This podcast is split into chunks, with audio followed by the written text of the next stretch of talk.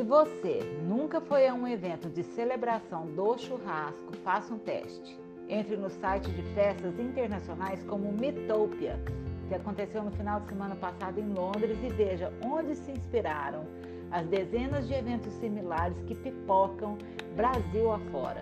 É o caso do Festival Matilaio e do Festival A Porca. Ambos acontecem em Goiânia nos próximos dias. O formato é quase sempre o mesmo.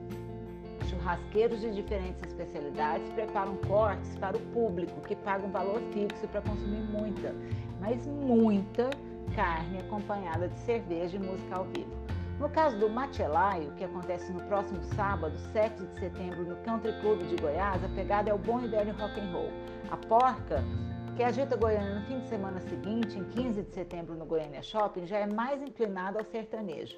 Enfim, tem carne e música para todos os gostos. Esses enormes festivais têm uma atmosfera bem democrática e reúnem todo tipo de gente.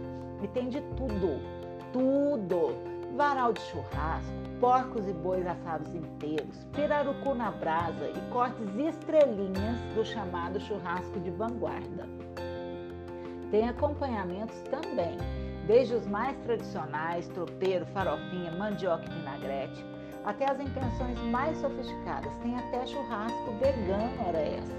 O muso inspirador desses churrasqueiros é o chefe argentino Francis Malman, estrelado dono dos restaurantes 1884 e Siete Fuegos, ambos em Mendoza, na Argentina.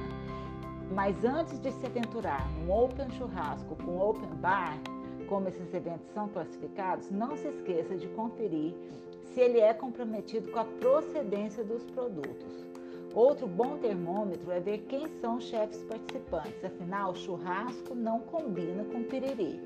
E tem mais sobre os grandes festivais no meu Instagram Comida de Verdade Oficial. Vai lá conferir. Esse foi o Comida de Verdade. Sexta-feira tem mais e eu quero te ver por aqui porque o nosso encontro está marcado, viu? Thank you.